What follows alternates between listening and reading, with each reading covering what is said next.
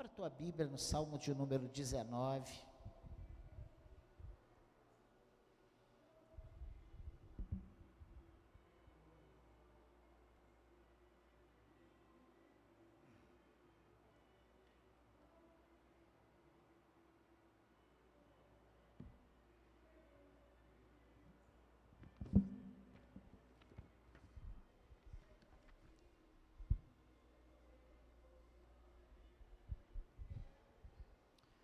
Nós lemos os seis primeiros versículos na abertura, e nessa noite nós vamos meditar do versículo 7 ao versículo 14 desse Salmo 19. E nós vamos falar, você que gosta de colocar um título aí na mensagem, a excelência de agradar a Deus. Olha o que diz aí os versículos 7 até o versículo 14. A lei do Senhor é perfeita e restaura a alma. O testemunho do Senhor é fiel e dá sabedoria aos simples. Os preceitos do Senhor são retos e alegram o coração. O mandamento do Senhor é puro e ilumina os olhos. O temor do Senhor é límpido e permanece para sempre. Os juízos do Senhor são verdadeiros e todos igualmente justos. São mais desejáveis do que o ouro, mais do que muito ouro depurado, e são mais doces do que o mel e o destilar dos favos. Além disso, por eles se admoesta o teu servo em os guardar a grande recompensa. Quem há que possa discernir as suas próprias faltas? Absolve-me das que me são ocultas. Também da soberba, guarda o teu servo, que ela não me domine. Então serei irrepreensível e ficarei livre de grande transgressão. As palavras dos meus lábios e o meditar do meu coração sejam agradáveis na tua presença, Senhor, rocha minha e redentor meu. Você pode dizer amém? Que o Senhor abençoe a leitura da Sua palavra. Que o Espírito Santo fale aos nossos corações nessa breve meditação nessa noite. O salmista Davi, num dia inspiradíssimo, fala nesse salmo da excelência da criação e da palavra de Deus. E nós, os seis primeiros versículos que nós lemos, ele exalta a excelência da criação. E aqui do 7 ao 14, ele fala, ele exalta né, a palavra de Deus.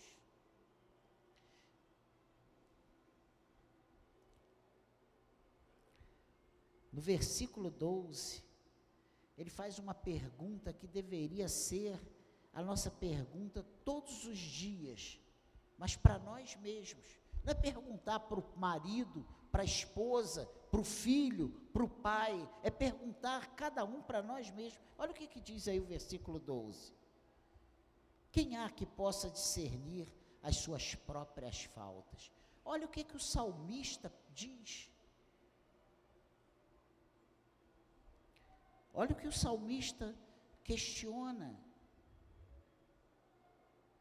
Quem há que possa discernir as suas próprias faltas? Eu fiz questão de colocá-la em evidência, porque é a partir dela que vamos meditar nesse texto. Irmãos, se não pedirmos ajuda a Deus todos os dias, para que as nossas faltas sejam vistas por nós mesmos, e isso só com a ajuda do Espírito Santo, não chegaremos a lugar algum. Essa é a realidade. É muito, você já percebeu que é fácil você ver a falha na vida do irmão? É fácil você ver a falha na vida da esposa, do marido, do filho, do pai, mas é muito difícil a gente conseguir enxergar as nossas próprias falhas.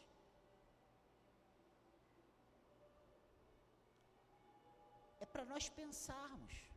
Olha o que o salmista pergunta: quem há que possa discernir as suas próprias falhas, as suas próprias faltas, suas próprias falhas? Só o Senhor para nos absorver delas, absolver delas, né? Absorver não, absolver delas. Pois muitos dos nossos erros nos são ocultos, não conseguimos enxergá-los. E o mais triste é que não queremos muitas vezes vê-los.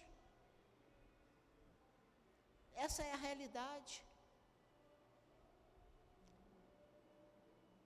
Existe aí uns ditados no mundo, tem pai que é cego. O pai dificilmente enxerga as falhas dos próprios filhos. Mas a gente enxerga a falha nos filhos dos outros. Pense nisso. Outro grande problema é a tendência do homem em se tornar soberbo. E o salmista aqui fala sobre isso também. Ele pergunta, né, no 12: quem há que possa discernir as suas próprias faltas? E ele pede: absolve-me das que me são ocultas. E ele, no 13, olha o que ele diz: também da soberba guarda o teu servo, que ela não me domine, então serei irrepreensível e ficarei livre de grande transgressão. Olha o que o salmista, olha a sensibilidade que Davi tem. E aí nós entendemos quando Deus diz que ele tem um coração segundo o coração de Deus. Quem falou isso não foi Davi. Ele recebe testemunho disso. Peraí, mas Davi pecou horrivelmente. Ele fez coisas absurdas. E eu já cansei de dizer isso. Eu não queria Davi frequentando a minha casa. Oh. Mas quando a gente pega o que ele escreve, o entendimento que ele tem acerca de Deus, aí a gente começa a entender o que é um homem segundo o coração de Deus. Hoje, com tudo que nós temos, toda a Bíblia, todos os livros teológicos, todos os cursos, todos os estudos, nós ainda temos dificuldade de entender certas coisas.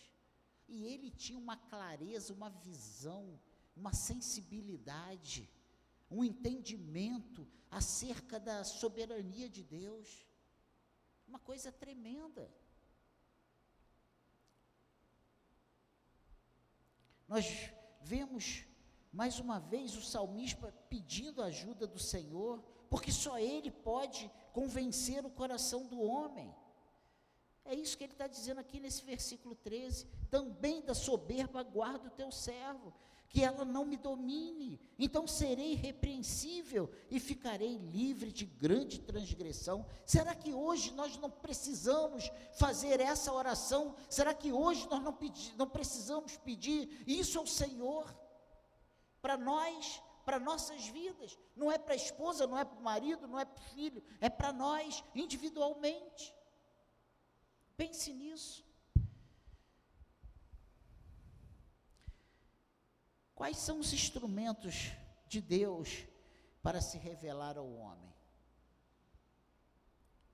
E ele coloca, e ele vai colocando um a um nestes versículos que lemos na abertura e explicando a sua função na vida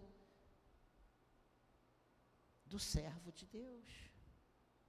Olha o que ele diz aí no versículo 7: A lei do Senhor é perfeita e restaura a alma.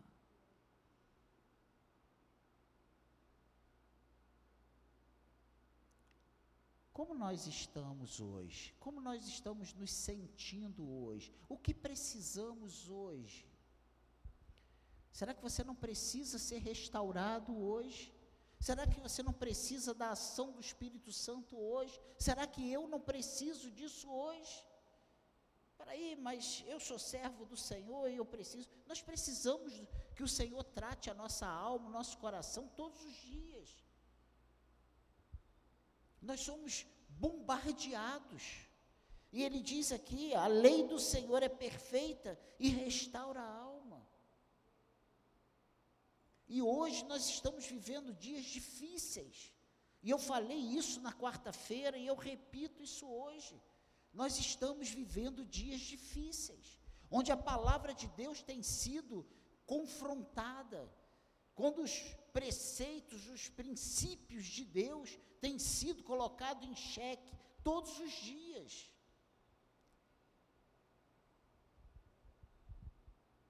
Como uma coisa ultrapassada. Mas Davi diz aqui que a lei do Senhor é perfeita e restaura a alma. Olha que ensinamento.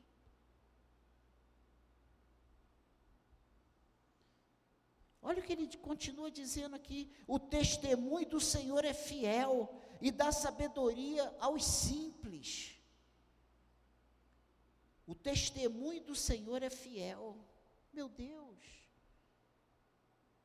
Nós temos nós paramos para prestar atenção nisso, para aplicar esses ensinamentos nas nossas vidas.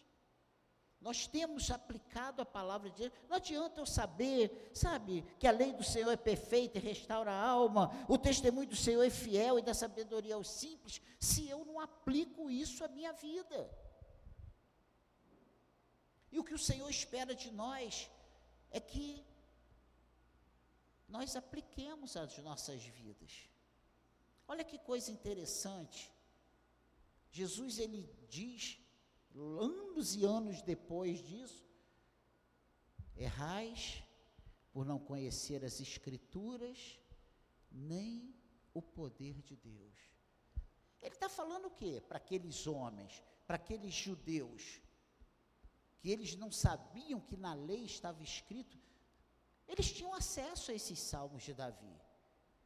Eles não tinham lido isso? É isso que Jesus está falando? Ou Jesus está dizendo o seguinte: olha, vocês não estão aplicando a palavra, a minha palavra, na vida de vocês. Não adianta eu saber que está escrito ou ter isso aqui guardado, empoeirado numa, numa estante. Eu preciso ter isso vivo no meu coração. Eu preciso saber que a lei do Senhor é perfeita e restaura a alma, e o testemunho do Senhor é fiel e dá sabedoria aos simples. Ele diz aqui no versículo 8: os preceitos do Senhor são retos e alegram o coração. Olha que coisa tremenda. Quantas vezes nós nos vemos abatidos e tristes? Mas o salmista diz que os preceitos do Senhor são retos e alegram o coração. Olha ele nos mostrando o caminho para nós driblarmos, sabe? Driblarmos as, as afrontas, as tristezas, as más notícias, as frustrações. Você já percebeu que todas as maiores, grandes, as imensas más notícias, elas não são nada diante da palavra de Deus, diante das promessas de Deus. Porque ele pode dizer o quê? Daniel, você vai morrer. É o máximo que é o pior de todos os mundos, humanamente falando, para uma pessoa, ó, tu vai morrer. Mas a palavra de Deus diz que a morte não tem mais domínio sobre nós, porque nós somos novas criaturas em Cristo. Então eu não tenho que temer essa grande, essa desgraça toda aos olhos humanos, que é morrer. Já parou para pensar nisso? Como nós nos desesperamos muitas vezes por coisas pequenas, passageiras, que não não vão alterar a nossa um côvado na nossa eternidade, no nosso futuro, porque o nosso futuro está nas mãos do Senhor. E se nós não entendermos isso, irmãos, olha o que o salmista está dizendo aqui. Meu Deus. E ele vai aqui falar uma coisa interessante. Os preceitos do Senhor são retos e alegram o coração. o mandamento do Senhor é puro e ilumina os olhos. Quantas pessoas você tem conversado no dia a dia que eles dizem para você que não vê, não consegue enxergar um bom amanhã, que não consegue ver uma luz no fim do túnel? Você tem escutado? Eu tenho ouvido isso. Você tem ouvido isso? Mas olha o que a palavra de Deus diz. O mandamento do Senhor é puro e ilumina os olhos. E quem tem os olhos iluminados pelo Senhor, ele não está cego. Ele sabe exatamente onde vai colocar os pés. Ele sabe exatamente o que o espera. Você já parou para pensar como era a vida dos da igreja primitiva, dos apóstolos, dos primeiros cristãos? Daquela grande perseguição, onde eles eram comidos por leões, eles eram executados, eles eram enforcados, decapitados, crucificados. Você já parou? Você já leu a morte de Estevão?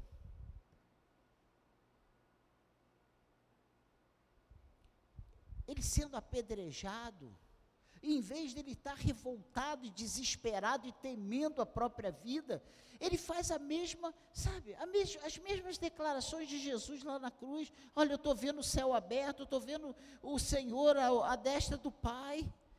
Meu Deus, perdoa, Senhor, Pai, perdoa esses que estão me matando aqui a pedrada, porque eles não sabem o que fazem.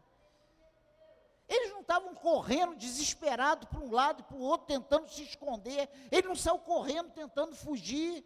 Ele enfrentou. Sabe por quê? Porque ele tinha certeza que a vida dele estava nas mãos do Senhor. Ele tinha certeza para onde ele estava indo. Ele sabia que o papel dele tinha sido cumprido, a missão dele estava cumprida. Ele podia, ele, ele fez na prática a mesma declaração que Paulo: acabei a carreira, guardei a fé, combati o bom combate, acabei a carreira e guardei a fé. Ele guardou a fé até o último minuto. O mandamento do Senhor é reto, é puro e ilumina os olhos. Agora, vamos comigo lá em João. Evangelho de João, vamos lá.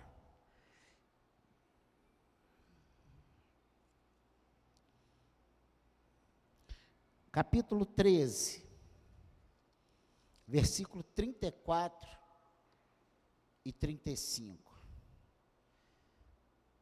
Olha o que é que diz aí, João 13, 34 e 35.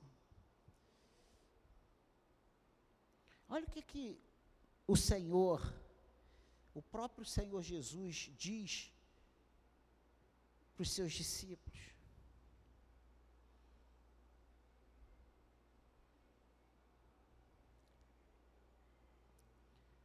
Eu lhes dou um novo mandamento: que vocês amem uns aos outros, assim como eu os amei, que também vocês amem uns aos outros.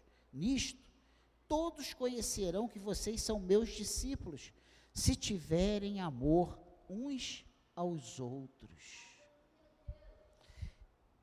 O mandamento do Senhor é puro e ilumina os olhos. Aí Jesus diz aqui, ó, eu lhes dou um novo mandamento.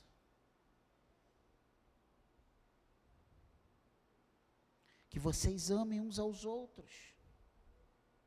Assim como eu amei, que vos, também vocês amem uns aos outros.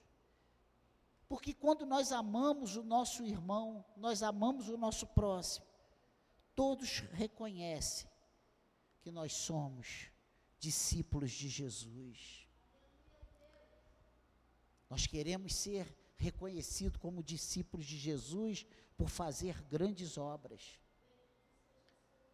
Mas Jesus disse que nós seríamos reconhecidos como discípulos dele quando nós tivéssemos capacidade de amar uns aos outros.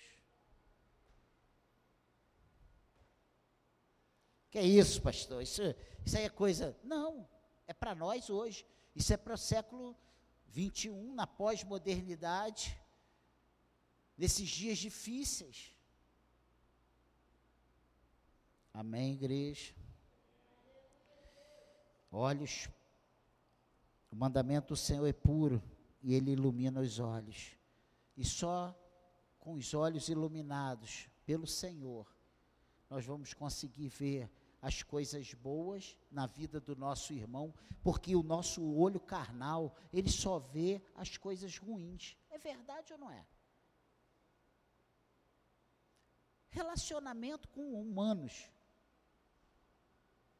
Tem até um, para quem gosta de animais, né? Quanto mais eu conheço os homens, mais eu amo o meu pet, né? Não é isso? Porque relacionamento com entre humanos é complicado. Porque a gente está rindo e, e pisa no, no calinho, no dedinho.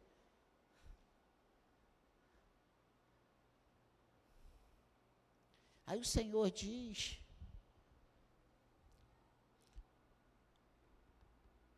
que nós precisamos amar uns aos outros. E ele continua aqui no Salmo 19, no versículo 9. Ele diz: O temor do Senhor é límpido e permanece para sempre. Meu Deus. E ele continua aqui no versículo 9: os juízos do Senhor são verdadeiros e todos igualmente justos. Então, o temor do Senhor é límpido e permanece para sempre, e os juízos do Senhor são verdadeiros e todos igualmente justos. E hoje existe uma sede por justiça, mas essa, essa justiça nós encontramos no Senhor.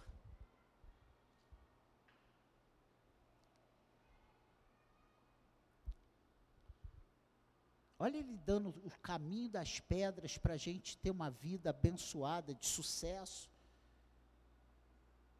E muitas vezes nós mesmos, dentro da igreja, dizemos que nós não sabemos como vamos ter alegria, como nós vamos viver bem, como nós vamos suportar nosso irmão, como nós vamos conviver com nosso irmão. Palavra de Deus, Bíblia.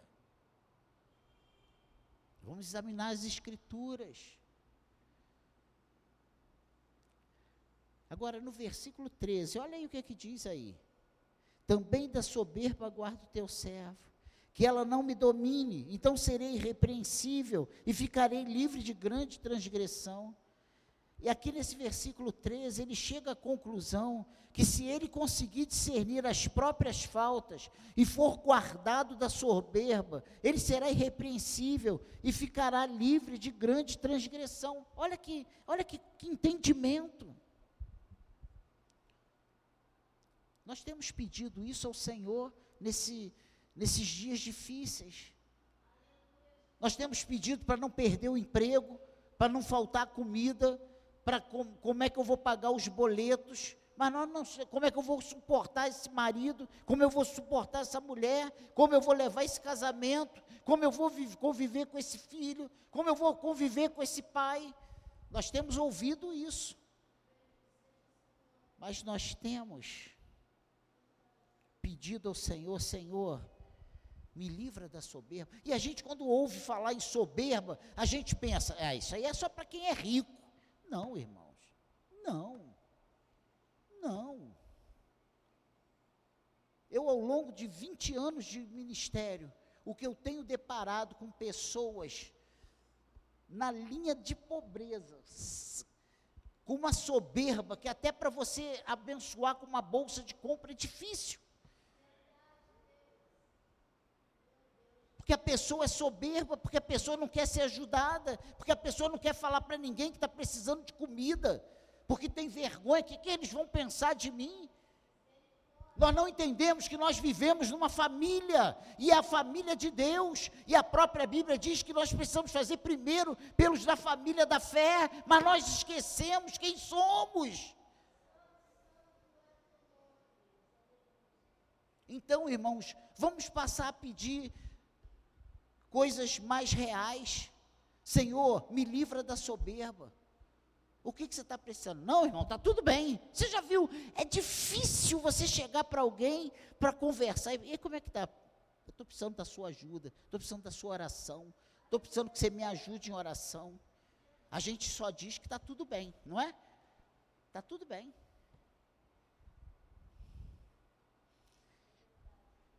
Que o Senhor nos livre. Essa conclusão que Davi chega, que se ele consegue discernir as próprias falhas e for guardado da soberba, ele será irrepreensível. Olha que coisa tremenda. O que é uma pessoa irrepreensível? É aquele que não vai ter nenhuma acusação contra ele, não vai ter isso para falar dele. Ele vai viver em conformidade com a vontade de Deus.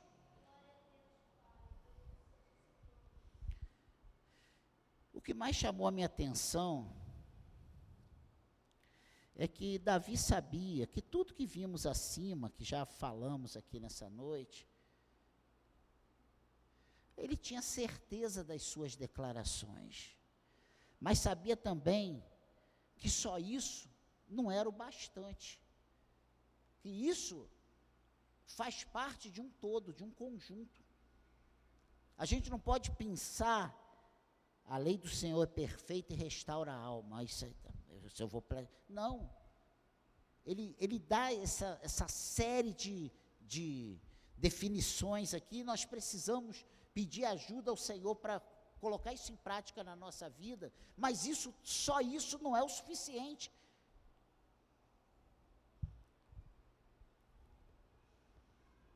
Não importa apenas eu saber que tudo que lemos e até tudo que está contido nesse livro.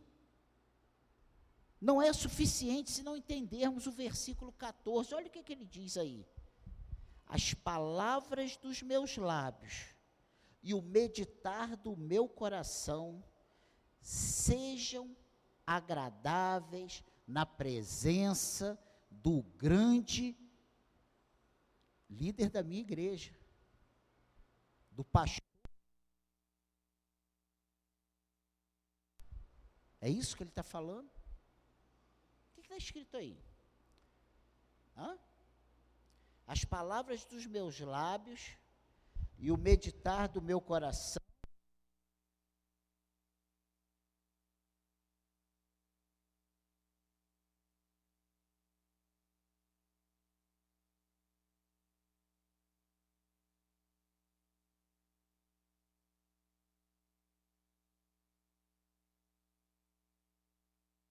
que nós temos vivido com esse entendimento? Ele diz aqui, ó, as palavras dos meus lábios e o meditar do meu coração sejam agradáveis na tua presença. Porque Davi sabia que ele podia se esconder do rei, ele podia se esconder da esposa, dos filhos, dos oficiais, de, todos, de todas as pessoas, mas ele jamais poderia se esconder da presença do Senhor. Ainda hoje nós não podemos nos esconder do Senhor. Nós enganamos, escondemos dos irmãos, das pessoas, mas do Senhor jamais. Olha o que, que ele está dizendo aí, gente. Olha o que ele está dizendo no versículo 14. As palavras dos meus lábios e o meditar do meu coração sejam agradáveis na tua presença, Senhor rocha minha e redentor meu. Olha, olha o entendimento. Ele não está confiando em cavalos, ele não está confiando em exército, ele não está confiando na sua habilidade com a espada, ele está confiando no Senhor.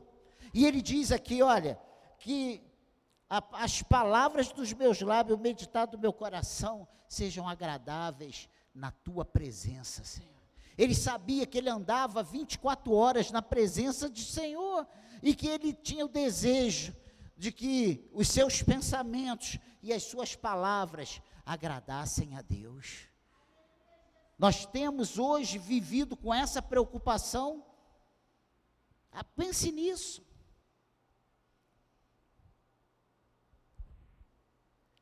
Aqui está a chave da nossa vitória. Se alcançarmos isso, nada terá valor na nossa vida. Sem alcançarmos isso, né? Se é sem alcançarmos isso, nada terá valor na nossa vida. Não adianta a gente ganhar os céus e a terra se nós não formos agradáveis ao Senhor. Ah, que isso, pastor? Olha lá, para a gente ir para casa. Mateus, capítulo 7. Olha o que, que diz aí. Mateus 7, 22 e 23. Eu falo muito desse, desse, desses versículos aqui, mas eu fico só declarando e não vou lá para conferir contigo. Vê se está escrito isso aí na tua Bíblia. Muitos naquele dia vão me dizer: Senhor, Senhor, nós não profetizamos em Seu nome, e em Seu nome não expulsamos demônios, e em Seu nome não fizemos muitos milagres. Então lhes direi claramente: Eu nunca conheci vocês, afastem-se de mim, vocês que praticam o mal. Está escrito isso aí na tua Bíblia? Está escrito isso aí na tua Bíblia? É o Daniel que está falando isso? É a nova vida que está falando isso? Ou é a palavra de Deus que está falando isso? Vê se não bate com o que o salmista está falando aqui no versículo 14. As palavras dos meus lábios e o meditar do meu coração sejam agradáveis na tua presença. Porque quem cura, olha aqui, Jesus que fala isso, gente. profetizar, expulsar demônios e fazer muitos milagres. Se você hoje ouve um chamado, vem aqui na rua Pernambuco 430, porque você vai chegar aqui de muleta e você vai sair daqui correndo. Você vai entrar aqui sem enxergar, sendo carregado e vai sair daqui enxergando. Você vai chegar aqui possesso e vai sair liberto. Gente, vamos lá que o poder está ali. E vai ser visto como um homem de Deus. Mas aí, quando chegar lá diante de Deus, se as palavras dos meus lábios e o meditar do meu coração não forem agradáveis na presença do Senhor, eu vou chegar lá naquele dia vou dizer para ele: Senhor, mas eu, você não viu como eu preguei? Os pulos que eu dei, os gritos que eu dei, as rajadas que eu soltei? E o Senhor vai falar assim: Olha, eu nunca te conheci. Eu nunca te conheci. Nós hoje precisamos entender o que é servir a Deus. Nós hoje precisamos entender o que é ser servo do Senhor. Não é ter a carteirinha da nova vida, da Assembleia, da Batista. Nós precisamos ter ah, o nome escrito no livro da vida. Nós precisamos ser servos do Senhor. Nós precisamos ter vida com Deus. Nós precisamos ser conhecidos pelo próprio Deus. Se Jesus não te conhece, meu irmão, o que, que adianta? Você vir todo culto, dar uma pagar o aluguel da igreja.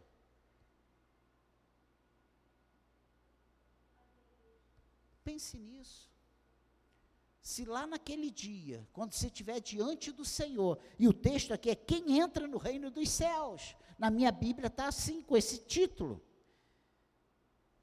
E ele diz aqui, no versículo 21, ele diz aqui, ó, no, do capítulo 7 de Mateus: Nem todo que me diz Senhor, Senhor entrará no reino dos céus, mas aquele que faz a vontade de meu Pai que está nos céus. Muitos naquele dia vão me dizer: Senhor, Senhor, nós não profetizamos em teu nome, e em seu nome não expulsamos demônios, e em seu nome não fizemos muitos milagres. Então lhes direi claramente: Eu nunca conheci vocês, afastem-se de mim, vocês que praticam o mal que, que, o que, que você quer? Ou nós vamos ter uma vida com Deus, uma novidade de vida, ou vamos ter uma vida agradável a Deus. O meditar do nosso coração e as palavras dos nossos lábios serem agradáveis a Deus, ou nós estamos no sal. Deus tem chamado a sua igreja a um concerto. Deus tem chamado a sua igreja a um posicionamento. E esse posicionamento não é dizer eu, tô, eu, sou, eu, sou, eu sou membro da igreja do pastor, eu estou lá. Não. É você ser visto por Deus como seus servos. É ser conhecido por Deus como uma pessoa que vive a palavra de Deus, que vive em conformidade com as Escrituras, que conhece as Escrituras, porque quem conhece as Escrituras não erra. Errais por não conhecer a Escritura, nem o poder de Deus. Não é isso que a palavra de Deus diz? Irmãos, vamos parar de brincar. Vamos parar de brincar. E eu sei que todos nós temos falhas. E eu não estou aqui para apontar o dedo e dizer que. Não. É para todos nós. É começando por mim e indo lá no Cleidson. Todos nós precisamos nos enquadrar. Todos nós precisamos pedir a ajuda do Senhor. Todos nós precisamos nos esforçar, porque Jesus está voltando os dias vão ficar cada vez piores. Sabe por que, que a igreja primitiva, eu fiz uma menção a ela? Elas, eles procederam, os nossos irmãos procederam daquele jeito? Porque eles estavam assim com Deus. Eles estavam cheios da alegria do Senhor. Eles estavam vivendo uma novidade de vida. Eles não estavam vivendo um evangelho cansativo, sabe, enfadonho, que sem graça, sem propósitos, eu não sei o que eu estou fazendo ali, eu não sei o que eu estou fazendo lá, eu não sei o que eu estou fazendo na igreja, eu trabalho, mas eu não sei nem porquê, eu fico ali na portaria, mas eu não entendo nada do que está se fazendo, eu não vejo, eu nem vejo as pessoas entrarem.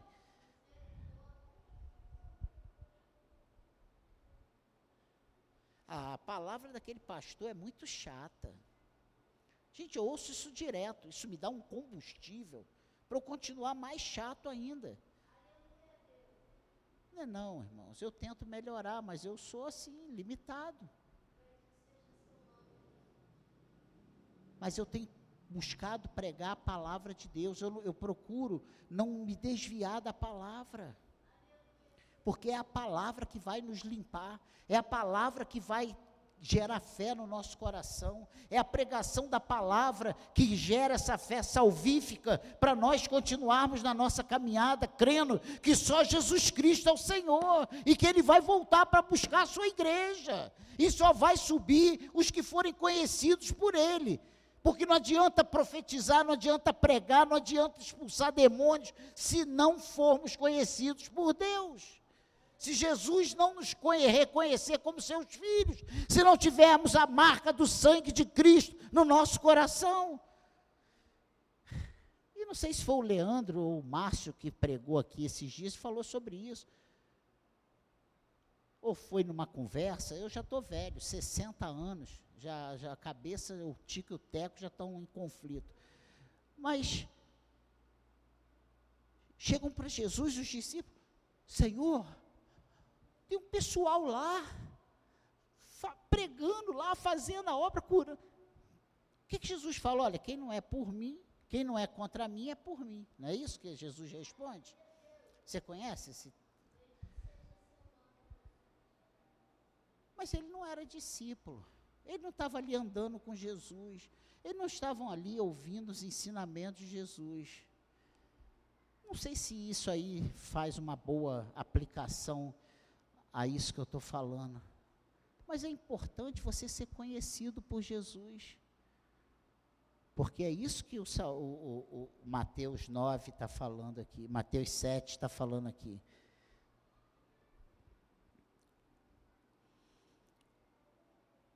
Muitos naquele dia vão me dizer: Senhor, Senhor, nós não profetizamos em Seu nome, e em Seu nome não expulsamos demônios, e em Seu nome não fizemos muitos milagres.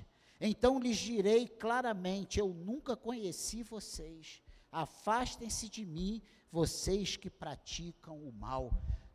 Para a gente fechar, o Senhor nos chamou para a prática das boas obras. Eu e você fomos chamados para praticar as boas obras. O que nós temos praticado? Ah, pastor, eu não mato ninguém. O que tem passado aqui? O que passa aqui? As nossas vontades. Que às vezes a gente está rindo, mas com vontade de dar-lhe um soco no meio do queixo, né? Gente, o que está aqui? O que está aqui? O nosso Deus nos vê por dentro. Os olhos dele é como um raio-x que nos vê por dentro. Ele vê o nosso coração, ele vê as nossas as mentes, ele vê os sentimentos, o que está passando ali. Ele conhece as nossas palavras antes que ela nos chegue à boca. É o que a palavra de Deus nos diz. Amém, irmãos? A obra de Deus não pode ser na nossa vida a razão e sim a causa. A razão de tudo precisa ser um desejo intenso de agradar a Deus e por causa disso fazemos a obra de Deus. Isso é o combustível para você não se cansar de fazer a obra de Deus. É você entender que a razão de tudo, tudo que você faz no reino, o seu dinheiro, o seu tempo, o seu serviço, as suas habilidades, tudo que você faz, a razão de tudo, precisa ser um desejo intenso de agradar a Deus, e por causa disso, você tem feito tudo que você faz. Se não é isso, você vai corre sério risco de ouvir: eu não te conheço. E eu também. Amém, igreja? Essa é a palavra de Deus para nós. Vamos pensar sobre isso. Leia esse salmo. Pense nisso em casa.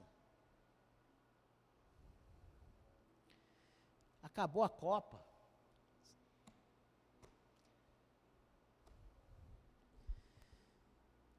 Que o Senhor fale mais aos nossos corações. Vamos ficar de pé.